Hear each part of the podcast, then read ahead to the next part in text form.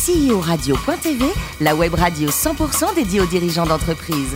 Animée par Alain Marty, en partenariat avec AXA et Inextenso. Bonjour à toutes et à tous, bienvenue à bord de CEO Radio.tv. Vous êtes plus de 48 000 dirigeants d'entreprise à nous écouter passionnément chaque semaine en podcast. Réagissez sur les réseaux sociaux, sur notre compte Twitter, CEO Radio-du-bas TV. À mes côtés pour co-animer cette émission, l'excellente Corinne Calandini, directrice de la gestion privée d'AXA France. Bonjour Corinne. Bonjour Alain. Et puis le formidable Marc Sabaté, associé et directeur général d'Inexenso Finance et Transmission. Bonjour Marc. Bonjour Alain. Là, en pleine forme, Bonjour. là, Oui, c'est exactement. pour accueillir notre invité. Un grand Hervé Novelli, euh, ancien ministre, chef d'entreprise et puis président du Conseil supérieur de l'Eunotourisme. Bonjour Hervé. Bonjour. Alors racontez-nous, vous avez une maîtrise de gestion en formation, puis très tôt vous êtes venu euh, chef d'entreprise, vous avez repris les affaires de votre papa? Oui, il est mort un peu brutalement et j'ai donc repris euh, deux petites euh, entreprises qui étaient spécialisées dans la- l'appareillage médical. Hmm. Donc vous êtes un des rares hommes politiques à vraiment connaître le monde de l'entreprise. Oui, euh, bah, à l'époque, euh, il y en avait très peu. Et donc, et je dois dire que j'ai eu, euh, pas mal de difficultés à, à concilier les deux parce que rien n'est fait pour euh, concilier un mandat public et, un- et une, et une activité d'entrepreneur. Ouais, ce qui a permis, ce qui vous a obligé à prendre des directeurs généraux peut-être, et puis à un moment donné Oui. vendre, vendre dans les entreprises. Quoi. À mon directeur, précisément, vous avez bien lu, euh, Ouais.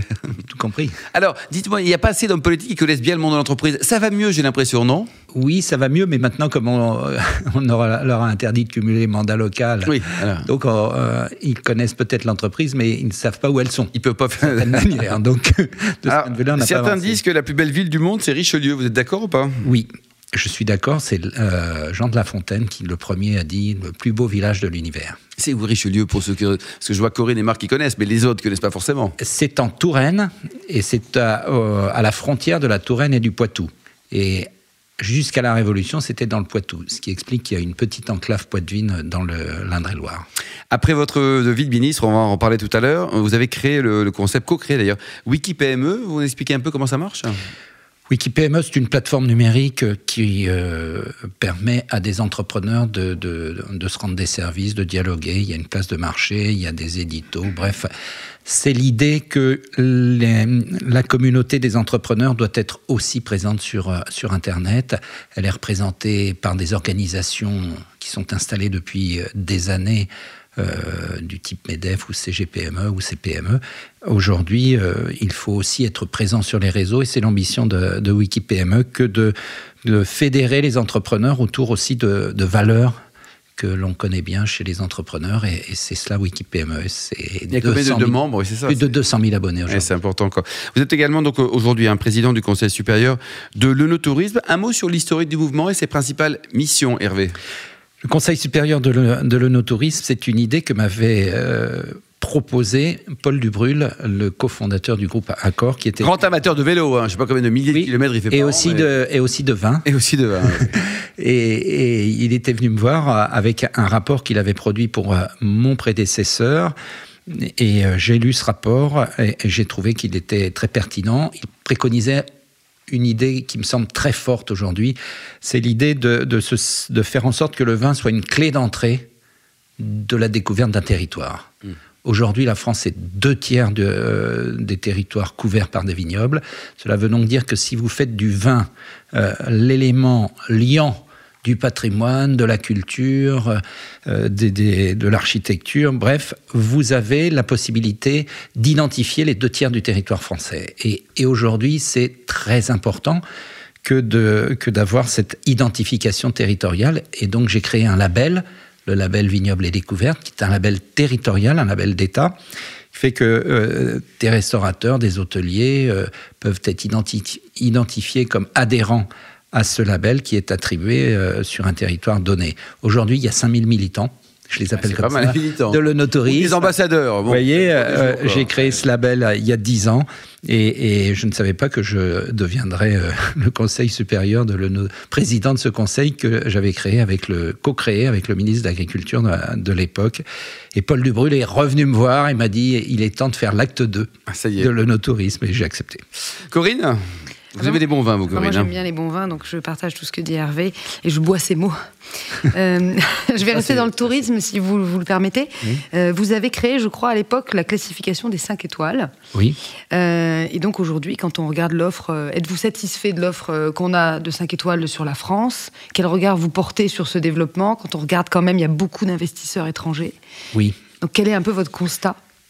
Lorsque euh, j'ai réformé la classification hôtelière, c'était euh, une proposition des de l'UMI, de la grande organisation professionnelle euh, de l'hôtellerie et de la restauration en France, et nous n'avions pas de, de 5 étoiles.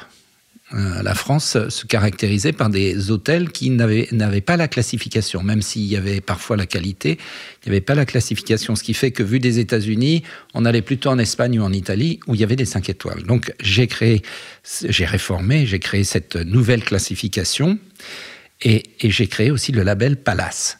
Et là, je ne savais pas combien ce, label, pour le coup, euh, entraînerait beaucoup d'investissements qui ont eu lieu euh, à Paris notamment, mais aussi euh, à Deauville, euh, où euh, j'avais eu le- Voilà, le- le, le- plaisir Avec le maire de Philippe Augier, d'inaugurer- l'excellent maire dans quelques semaines. d'inaugurer un palace là-bas, un, un hôtel qui avait reçu cette euh, classification. Euh, Mais je ne ferai pas de publicité, euh, il y en a Oh, il y a des partout. en tout, cas, en tout cas, ça a très bien marché. Dix ans après, il est temps de passer là aussi à l'acte 2, parce que lorsque j'ai créé cette classification, j'avais pas vu, ça n'existait pas, que les, les, les applications de jugement des clients euh, euh, doivent maintenant être prises en compte dans cette euh, classification. Et il, faudrait que du côté des pouvoirs publics, on, on s'occupe d'in- d'intégrer ces, ju- ces jugements qui, euh, aujourd'hui, euh, tiennent le marché.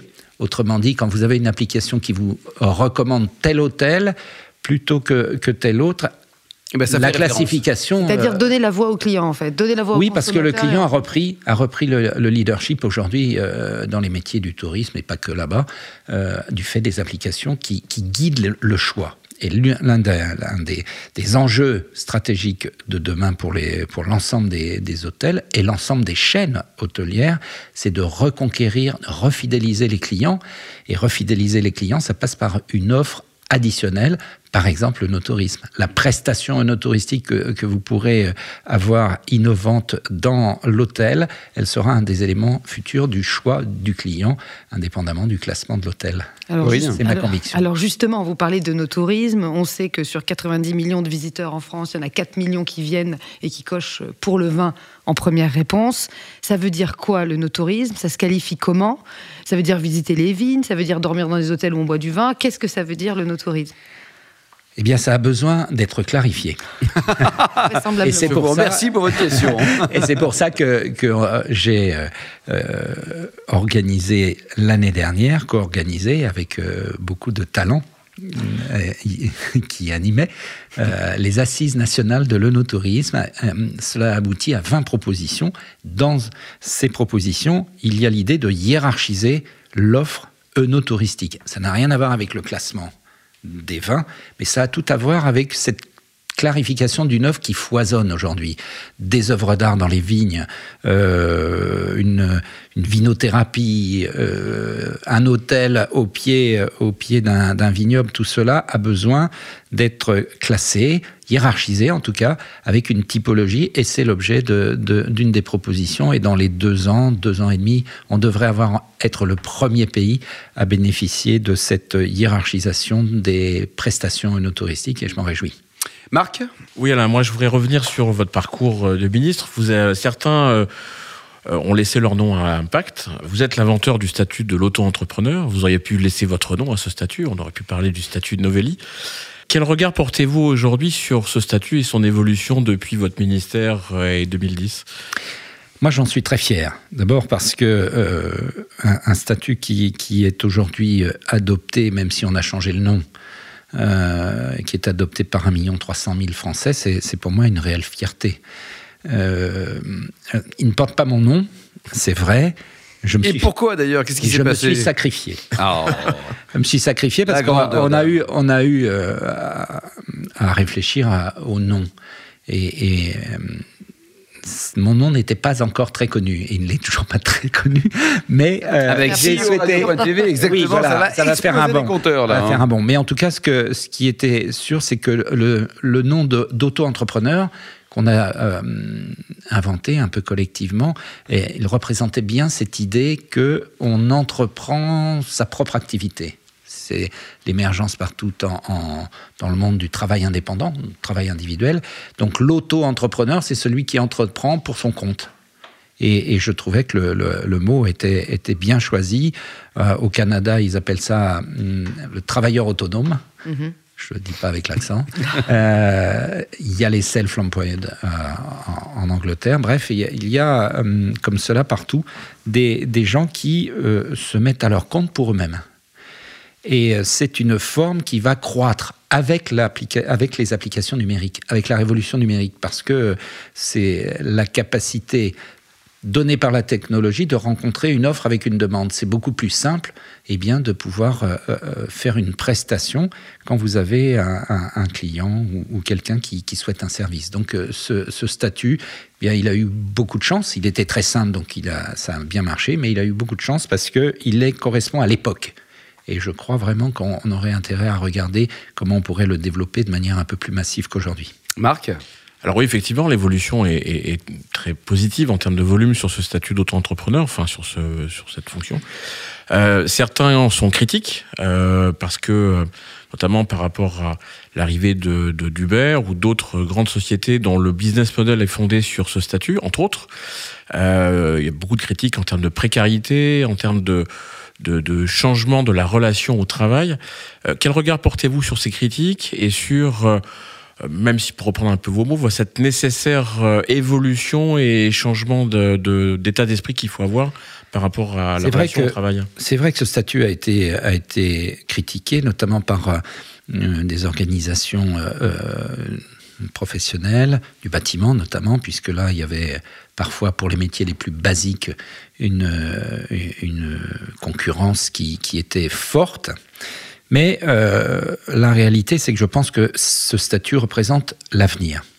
Ou plus exactement, il préfigure des relations du travail qui vont profondément évoluer dans ce siècle. Il y a les relations du travail au siècle dernier. Et euh, c'est des relations du travail entre salariés et patrons, entre entrepreneurs et euh, salariés.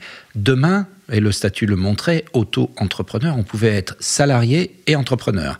Donc il n'y a pas d'opposition entre les deux, euh, et, je crois que ce statut va va se développer à l'avenir parce que salarié, c'était le travail à la chaîne posté avec des horaires fixes, ce qui correspond de moins en moins à la réalité économique que nous connaissons et que nous connaîtrons à l'avenir. Regardez euh, toutes les start-up, euh, comment euh, fonctionnent tous ceux qui travaillent dans ces, dans ces entreprises et qui travailleront à l'avenir dans les entreprises de demain. Je suis convaincu qu'à côté du salariat, qui perdurera pendant encore des décennies, il y a la place pour un, un statut qui est un statut de travailleur indépendant, y compris dans l'entreprise. Marc? Oui, une dernière question. Euh, je reviens sur votre rôle euh, d'entrepreneur que Alain a évoqué au tout début de, sa présentation. Vous êtes entrepreneur également à travers ce, site, cette plateforme WikiPME. Euh, une question sur l'accès des, toutes petites entreprises ou des plus petites entreprises, on parlait d'auto-entrepreneurs, au conseil. on voit que les grandes entreprises ont finalement un accès au conseil qui est assez facilité. Le conseil coûte souvent assez cher. Euh, est-ce que pour vous, WikiPME, WikiPME est une alternative, un facilitateur permettant aux autres entrepreneurs, aux petites entreprises d'accéder à, ce besoin de conseil qui ne laisse pas le chef d'entreprise tout seul? Oui, c'est une, euh, c'est une très bonne question. Le, champ des très petites entreprises, des TPE, euh, qui se comptent par millions dans, dans notre pays, il est mal couvert il est mal couvert par les, organismes de financement du type BPI, c'est mm. pas faire injure que de le reconnaître. BPI France, j'y tiens. Hein, il est mal couvert euh, par euh, la numérisation. On n'accompagne pas assez les, TPE euh, vers la numérisation, vers un site dédié. Et, et, donc tout cela, eh bien, puisque ça n'est pas fait de manière très systématique. Nous, on s'est fixé un rôle, bah, c'est d'accompagner euh, les entrepreneurs dès lors qu'il rencontre un, un, problème. Et ce rôle de conseil, il peut être amplifié à travers les réseaux sociaux. Moi, je crois vraiment beaucoup à la nécessité d'avoir une communauté entrepreneuriale euh, sur Internet. Et, et c'est pour cela que j'ai créé avec euh, d'autres associés, bien sûr. Je ne suis pas seul, Wikipm. C'était combien de temps Il y a 5 ans? Il y a 4 ans? Il y a 4 ans et demi. Il y a 4 ans, Corinne? Et euh, voilà. Peut-être une dernière question, parce que vous avez beaucoup parlé du digital, des réseaux sociaux, de, de, la vie des consommateurs. Il y a quand même aussi des dérives sur ces sujets, parce que finalement, on donne la voix à quelqu'un qui va porter un avis négatif expert, ou qui n'est pas forcément de bonne foi et qui n'est pas forcément expert. Comment vous pensez qu'on peut juguler ça? Il faut parfois accepter les imperfections. Euh, Lorsqu'il y a des innovations, les, euh, aux États-Unis, on laisse les innovations et les innovateurs euh, aller. Euh, et ça va se corriger faire. au fil du temps ou moyenner Nous, nous lorsqu'il y a des innovations, on a plutôt tendance à d'abord les interdire ou les empêcher ou les réguler. Regardez ce, que, ce qui s'est passé avec les VTC et, le, et, le, et ce, ce, cette polémique qui dure. Euh, bon, euh, donc moi je, je pense qu'il faut d'abord que le, le, des innovateurs puissent venir perturber les situations acquises. Par contre, il faut un régulateur qui n'ait pas peur qui n'ait pas peur de, de, de, frapper. Regardez ce qui se passe aux États-Unis. Vous avez une grande liberté. Mais par contre, on peut démanteler lorsqu'il y a à l'évidence atteinte euh, et utilisation abusive de, du rapport de, des forces. Assez rapidement, quoi. Donc c'est ça. C'est il faut il faut qu'il y ait un cadre un cadre clair euh, et, et, et, aussi des sanctions lorsqu'on dépasse la, on abuse d'une position dominante. Hervé, pour terminer, vous aimez les bonnes choses, notamment la belle gastronomie. Votre meilleur souvenir de chef, c'était lequel? Je ne voudrais pas me fâcher avec tous, mais, mais j'aime beaucoup Guy Savoie. Bon. Et côté vin que vous terminez, terminé, votre meilleur souvenir de dégustation. Allez, à Chinon ou en dehors de Chinon On va être sympa avec vous là. Non, vous n'êtes pas sympa avec moi. Ah, parce que vous sympa. allez me faire des ennemis partout en France. Donc, euh, donc pour moi, ce qui est exceptionnel, euh, ce sont les grands vins. C'est bien ça. Monsieur est suisse, hein, comme Paul de Brûle qui habite là-bas. Merci en tout cas, Hervé, Corinne et Marc. Fin de ce numéro de CEO Radio.tv. Retrouvez tous nos podcasts sur le site ceoradio.tv. Euh, suivez notre actualité sur le compte Twitter et LinkedIn. On se retrouve mardi prochain à 14h précise pour une nouvelle émission. CEO Radio.tv vous a été présenté par Alain Marty.